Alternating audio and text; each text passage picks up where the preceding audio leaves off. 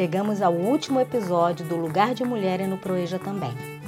Esse podcast é resultado da minha pesquisa de mestrado realizada no âmbito do Prof. EPT CP2. E eu, Elizabeth Amorim, me emocionei com as falas, as histórias e as vivências das nossas entrevistadas, sejam elas alunas, ex-alunas ou professoras do Proeja do Colégio Pedro II Campus Centro. Neste programa, conheceremos os sonhos e as perspectivas de futuro dessas mulheres maravilhosas, cada uma do seu modo, que continuam a luta pela transformação de suas realidades através da educação e do trabalho. Nossas entrevistadas são persistentes e, mesmo diante das dificuldades, mantêm seus sonhos vivos. Vejamos o depoimento da Ermelinda. Seria muito bom se eu conseguisse voltar a estudar, mas o que é que acontece? Agora estamos na pandemia e aquilo, né? Eu tô cansada, na verdade eu tô cansada. Me arrependo de ter saído da escola? Muito. Eu me arrependo de várias coisas, mas ao mesmo tempo eu sei que eu saí não porque eu fiz corpo mole, mas simplesmente porque eu não tinha estrutura emocional, é, física e muitas das vezes financeira, né? Resumindo, Beth, todo o meu dilema de estudar, eu gosto de estudar, eu gosto de ler, eu gosto de conhecer as coisas, eu, eu sou uma mulher que eu me considero uma mulher inteligente, uma mulher despachada.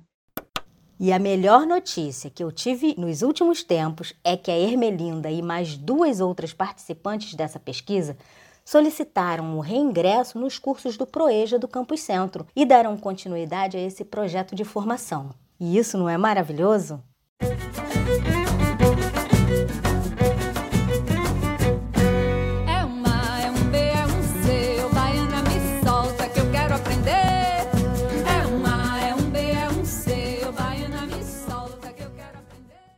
Já a Cirleia conseguiu a certificação pelo Enseja e mantém viva a vontade de voltar a estudar. Não é mesmo, Cirleia? Mas é isso aí, eu ainda não desisti não. tá? Eu tirei a pontuação, tenho que pegar meu certificado. Milhões de coisas no meio do caminho com essa pandemia me deixa. Eu ainda luto muito, como todo mundo. A Cleide sabe da importância que a sua trajetória tem e do impacto que causa na vida de sua família. Ela sabe que quando uma mulher alcança seus objetivos, os benefícios são coletivos. Espero é, aproveitar né, para o futuro, não, não para mim, né, que eu vou estar tá mais velhinha, né, com o passar dos anos, mas enquanto eu estiver nova ainda, né, eu vou procurar fazer alguma coisa nessa área. E quando eu não puder mais, né, vai ter meus netos, meus tataranetos, vou comentar sim sobre o curso, vou comentar como foi bom para mim e vou incentivar, né? É muito bom, quanto mais cursos melhor para poder ter na área profissional uma estabilidade boa, um trabalho bom. A Simone tem a perspectiva de conseguir um trabalho melhor e aposta no aumento da renda familiar. Eu tenho grandes planos e grandes para o meu futuro, sim. Eu creio que na conclusão do curso eu possa conseguir é, arrumar um trabalho melhor, né? E complementar mais a renda de, da família com esse trabalho. Eu quero fazer esse estágio, é, até mesmo porque com o estágio eu, vou estar me aprimorando e, e para conseguir né, ser encaminhada no mercado de trabalho e trabalhar justamente com a administração.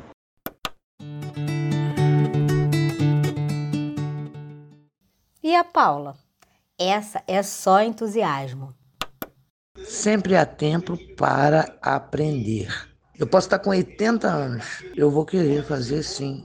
Eu vou fazer sim uma faculdade. Pretendo continuar meus estudos, porque sei que eu vou me formar, Sei que eu vou fazer uma faculdade sim, porque eu quero, é o meu foco. E para mim, não me interessa se vai ser com 80, 60, 70. O que me interessa, simplesmente, é obter conhecimento, é aprender. Sempre gostei de estudar. Só que, por um tempo, eu fui, de certa maneira, obrigada a arquivar esse sonho. Agora que eu tenho a possibilidade de sonhar, o céu é o limite. Que quero.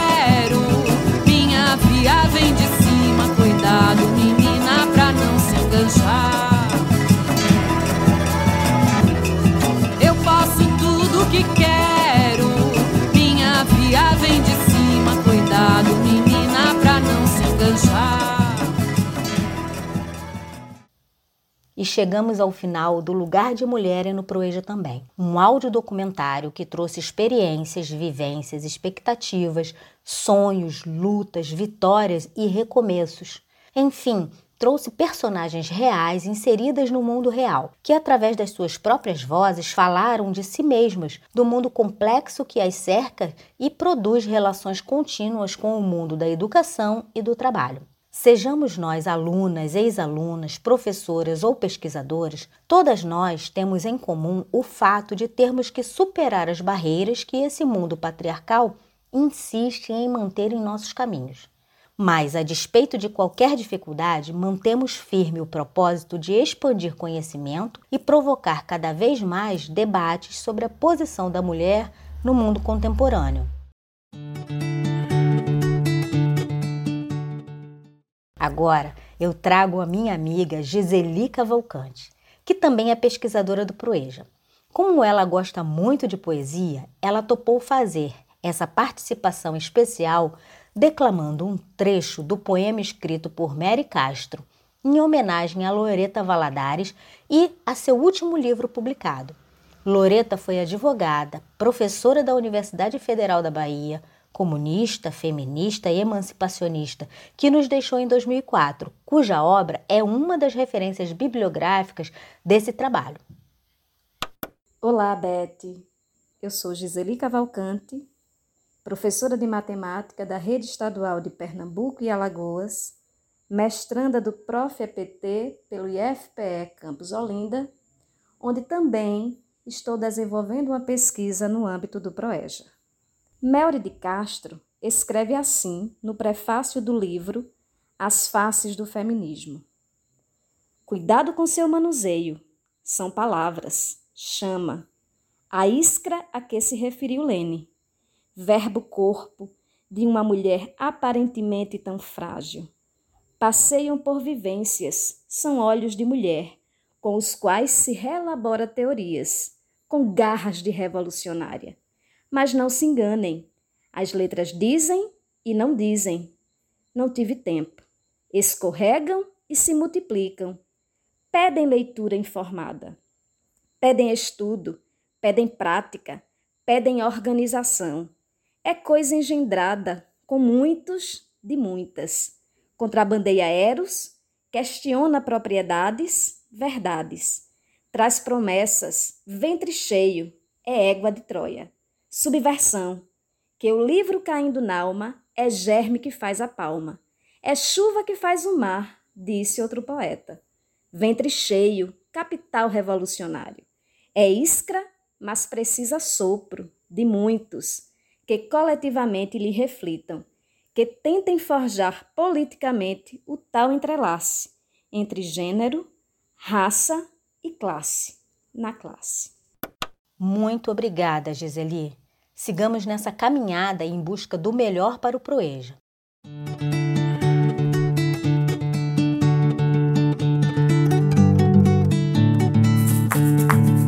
Bem, encerrando esse podcast, preciso dizer que esse trabalho não foi pensado, estruturado e realizado somente por mim.